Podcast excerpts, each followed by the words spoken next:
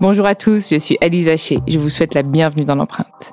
Nous allons essayer de comprendre ensemble comment les marques d'aujourd'hui s'engagent tout non pour notre planète. Chaque semaine, je reçois donc des start des PDG de grands groupes ou encore des directeurs de la RSE qui m'expliquent comment leur entreprise s'engage pour porter une révolution de l'impact sur notre planète.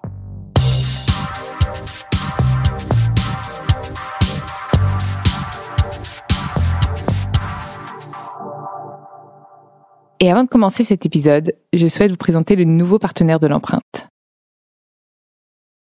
This episode is brought to you by Visit Williamsburg.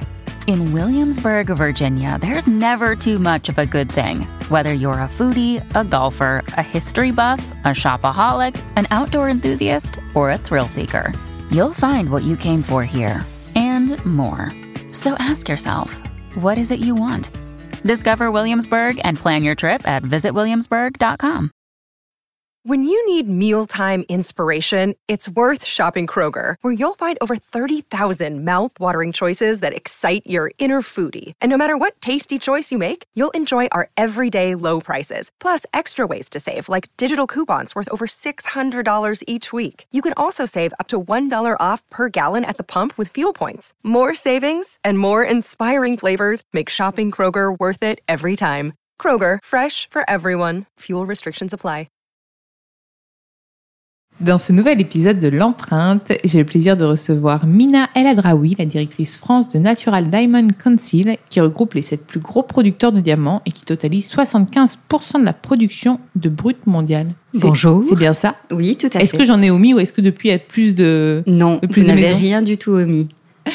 Ben, je suis ravie de t'accueillir dans l'empreinte et, euh, et je suis ravie de parler avec toi de- du diamant parce que récemment j'ai reçu Manuel Malène, le Mhm. fondateur de Courbet, qui est Place Vendôme et qui fait du diamant de laboratoire Mhm. et qui m'expliquait que euh, la production d'un diamant naturel d'un carat émettrait 160 kg de CO2 et donc il avait décidé face à ce constat de proposer du diamant de laboratoire à ses clients et m'expliquer en quoi bah, c'était plus responsable, etc. Et j'ai trouvé ça passionnant et je me suis dit, je vais écouter, euh, alors pas l'autre côté, puisque finalement c'est ce qu'on disait en, en off ensemble, Oui. c'est que toi tu es là pour euh, valoriser l'industrie globale du diamant Oui, tout à fait. et euh, que tu m'expliques simplement quelle est cette limite, on va dire, euh, environnementale, Mhm. euh, ces enjeux auxquels fait face cette industrie, pas forcément uniquement le diamant de laboratoire, le diamant brut, pourquoi est-ce que c'est des ressources qui s'épuisent et comment on fait face à tout ça en fait aujourd'hui? Je vais juste commencer par introduire deux notions qui sont extrêmement importantes. Euh, c'est la différence et la dichotomie entre euh, un diamant synthétique et un diamant naturel. Donc un diamant naturel, par définition, il est trouvé dans la Terre. Il a été créé il y a entre 1 et 3 milliards d'années, au cœur de la Terre. Et au fur et à mesure des éruptions volcaniques et de, de ce qu'a fait la nature, le diamant est remonté à la surface autour de 300-400 km de profondeur, puis ensuite encore un peu plus au-dessus. Le diamant synthétique est est construit euh, par l'homme, effectivement, euh, au sein d'un laboratoire. Donc ce sont techniquement des produits similaires, puisque ce sont du carbone pur, mais un est naturel, l'autre ne l'est pas par définition, et euh, essentiellement construit par l'homme, fabriqué par l'homme. Donc c'est une imitation, une copie, si vous voulez, du diamant euh, naturel. Mais Euh, qui apparemment a toutes les mêmes caractéristiques Exactement, que le ce diamant que normal. je disais, oui. Mm. C'est les mêmes caractéristiques chimiques. Donc, on est sur un carbone pur. La différence aussi, c'est que derrière chaque industrie, on est sur quelque chose d'assez d'assez différent parce que euh, l'industrie du diamant naturel s'est remis en question il y a plus d'une vingtaine d'années. Donc, les sujets de développement durable et de RSE ne sont pas nouveaux. En fait, pour eux, ils ont même été précurseurs. C'est une des industries. C'était quoi d'ailleurs à l'époque les premiers enjeux, puisque c'est des, des gens Les- qui premiers- ont évolué Exactement. Ouais. Les premiers enjeux, c'était au- autour des années 90, où ils se sont posé la question sur la durabilité, en fait, puisque le diamant, il est naturel. Et par définition, il va se tarir, les mines vont se... Tu réponds à la question de l'auditeur. Il va se tarir, les mines vont à un moment donné ne plus donner de diamants. Donc, euh, quid de cette industrie et comment on fait en sorte que cette industrie reste vertueuse, en respect bien évidemment de l'environnement, mais aussi des communautés locales avec lesquelles elle travaille en partenariat? Et d'ailleurs, pourquoi tous les diamants n'ont pas été extraits vu que c'est tarissable? Alors en fait, tous les diamants ne sont pas extraits parce que tous les diamants ne sont pas encore remontés. Euh, tous les diamants, c'est très complexe pour ouvrir une mine de diamants comme pour la fermer. Ah, On peut enfermer Oui, quand la mine est, est terminée, le gisement ne, ne produit plus. on peut fermer une mine de diamants. Et là, il y a tout un processus extrêmement euh, important, suivi étape par étape entre les gouvernements locaux, les producteurs de diamants. Il y a un cahier des charges extrêmement strict avec des normes qualité. Euh, je pense que c'est une des industries les plus restrictives en termes de normes pour ouverture et fermeture. Et en même temps, euh, vous avez un, exemple, et c'est ce que j'invite souvent à faire. Euh, j'invite euh, d'ailleurs vos auditeurs, les journalistes, les médias, toutes les personnes qui sont intéressées de suivre la fermeture de la mine Argyle en Australie, qui a fermé l'année dernière, fin d'année dernière. Et ça va être extrêmement intéressant de suivre sur les 2, 3, 4, 5 ans que la mine Argyle va mettre pour réhabiliter l'espace. Donc, ça, ça devient quoi en général Ça sera une ferme? Alors, tout dépend du projet qui a été validé en amont, soit c'est remis à l'identique, donc rebouché, reconstruit, reconstitué, euh, soit on en crée euh, un espace un peu euh, éco-durable, dans le sens où on, fait en sorte que la faune et la flore reviennent dans les endroits. Donc là, tu m'expliques que lorsqu'on décide d'installer une mine de diamants, mhm. Finalement, on nuit à la biodiversité, à la faune et à la flore. Non, pas dans les faits, en fait. Dans les faits, alors oui, effectivement, on creuse on la crée terre. quelque chose, comme quand on, fait un bâtiment, finalement. On fait un trou dans la mmh. terre. C'est indéniable. On creuse, euh, ça c'est indéniable. C'est ce qui fait qu'on a une, empreinte carbone et que jamais les membres de cette industrie vous diront qu'ils sont green. On aura une empreinte carbone minimum. Mais comme toute industrie finalement. Comme toute industrie, puisqu'on creuse la terre. Sauf que c'est la seule chose qu'on fait. On creuse la terre uniquement. Et euh, on ne travaille pas avec des produits chimiques, on ne travaille pas avec des, choses qui pourraient altérer euh, l'environnement ou nuire à l'écosystème ou au lac, au fleuve ou autre. Est-ce que parfois, quand on voit que le, que le terrain est pas propice à creuser, on renonce à aller extraire du diamant Alors, avant, hmm? vous savez, il y, a des, il y a des territoires sur cette planète où euh, il y a des diamants, mais qui n'ont pas été exploités. Faut pas le dire, faut pas dire où c'est, sinon il y a des gens qui iront. Pourquoi Parce que euh, les conditions euh, globales ne sont pas réunies. Donc c'est comme tu disais, c'est tout un cahier des charges. pour comme pour l'ouverture et pour la fermeture. Parfois, on peut trouver un gisement et on va mettre 10 ans à obtenir des autorisations gouvernementales, parce que un travailler terrain protégé. Parce exact. parce qu'en fait, euh, comme les fouilles archéologiques finalement. C'est sur le même principe. le, le, comparatif. Oui, mais c'est parce que souvent je me pour vos, vos auditeurs effectivement le comparatif peut être... quand j'étais petite et du coup à chaque fois je me disais pourquoi ils vont pas fouiller? Pour, et ma euh, grand-mère me disait mais non Alice là ils ont pas le droit d'aller fouiller. Oh, C'est un peu ça en fait. Donc c'est aussi euh, comment on perturbe l'écosystème mm. local, comment on perturbe les communautés locales qui travaillent grâce à la terre, grâce à leur territoire. Donc tout ça est pris en compte pour ensuite se dire on va ouvrir ou on n'ouvre pas. C'est pas la course au profit, contrairement à ce qu'on peut, ce qu'on peut penser. Ce qui est aussi intéressant, nous, ce qu'on aime euh, montrer et expliquer, c'est que c'est un produit naturel qu'on extrait de manière naturelle. On creuse la terre effectivement avec des camions qui sont très très très très grands. On a un film sur le site du Only Natural Diamond qui s'appelle euh, Diamond of Botswana, qui a été réalisé par euh, Livia First je pense que vous la connaissez. Euh, voilà, c'est une des leaders euh, d'opinion euh, sur les questions de fast fashion et, d'environnement. Donc elle est partie sur le terrain pour se rendre compte un petit peu de ce qui se passait là-bas et pour s'en rendre compte elle-même en fait, pas qu'on lui raconte des jolis discours très marketés, très enrobés, sans aucun élément factuel. Et elle le dit comme tout le monde. Hein. J'avais beaucoup d'appréhension quand je suis arrivée parce que bah ça a suscité des conflits, le diamant, etc. Et du coup, je ne savais pas à quoi j'allais euh, j'allais faire face en fait.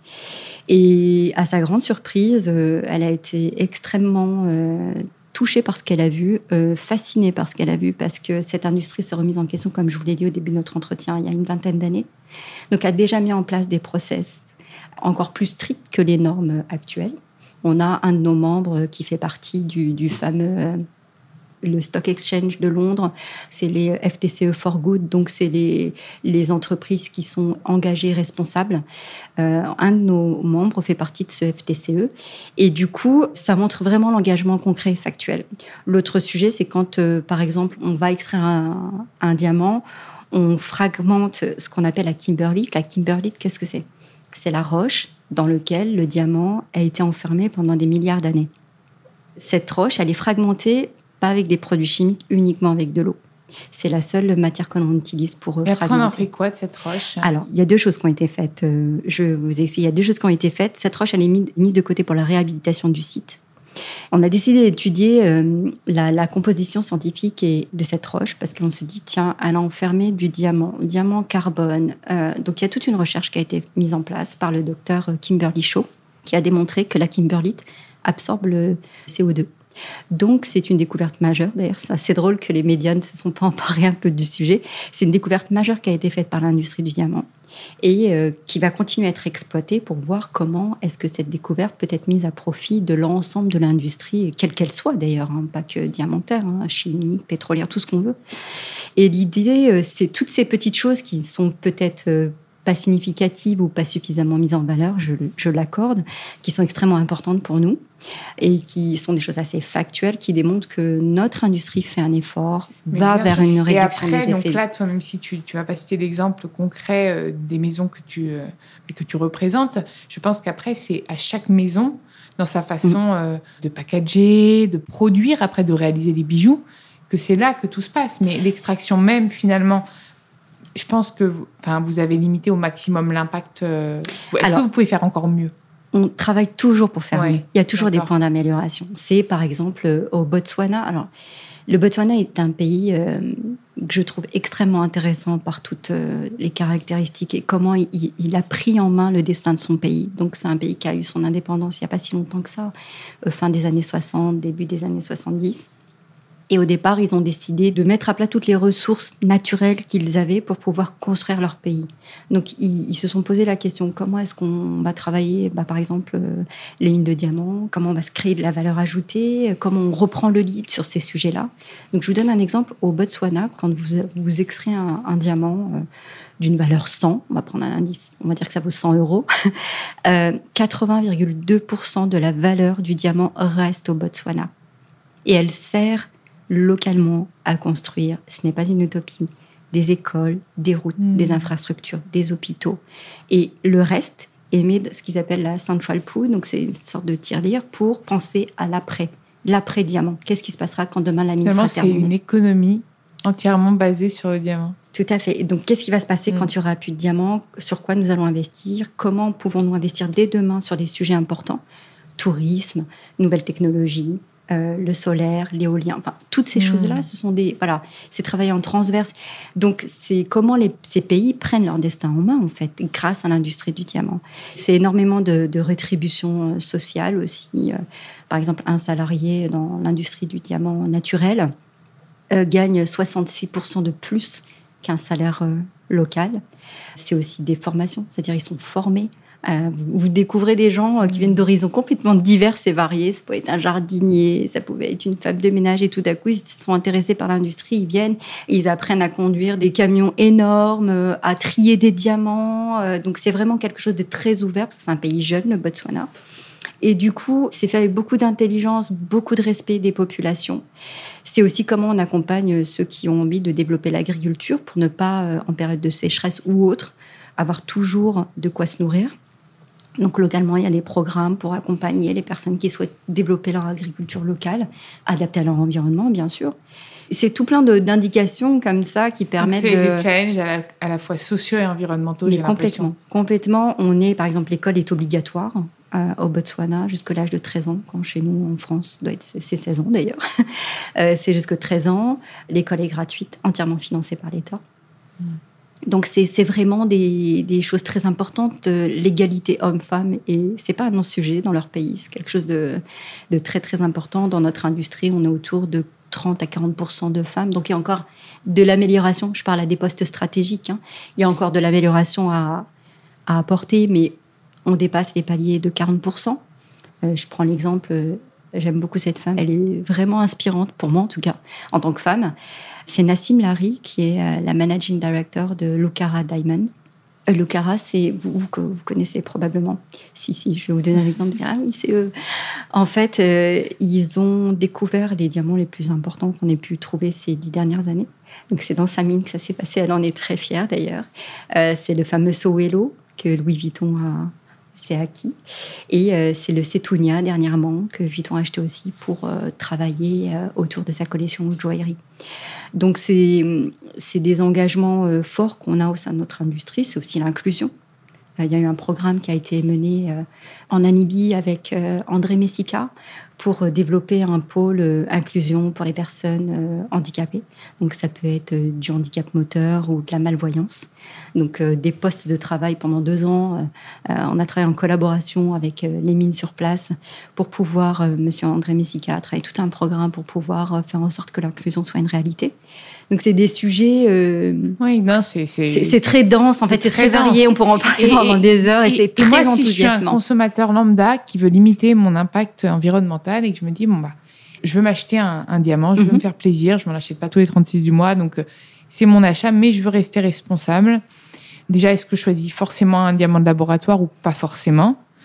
Et est-ce qu'il y a des types de diamants plus polluants que d'autres? Alors tout dépend en fait euh, de manière globale. Euh, est-ce que vous voulez un produit issu d'un laboratoire ou un produit hmm. naturel Finalement, c'est pas le même achat. C'est pas, oui, c'est pas. Selon, non, mais c'est bien que tu me le dises. C'est pas le même, achat. On est, on... Alors, j'aime pas faire le comparatif parce que au-delà des specs techniques, derrière, il y, a une valeur émotion, quoi. Un diamant naturel, c'est un, entre 1 et 3 milliards d'années. C'est une capsule temporelle de la Terre à un instant T. Je sais pas, c'est une émotion différente pour moi. Ça dépend de l'affect qu'on met dans le bijou. Exactement. Et puis, euh, un diamant naturel, c'est comme un bijou en or, c'est un produit d'upcycling mm. pour moi.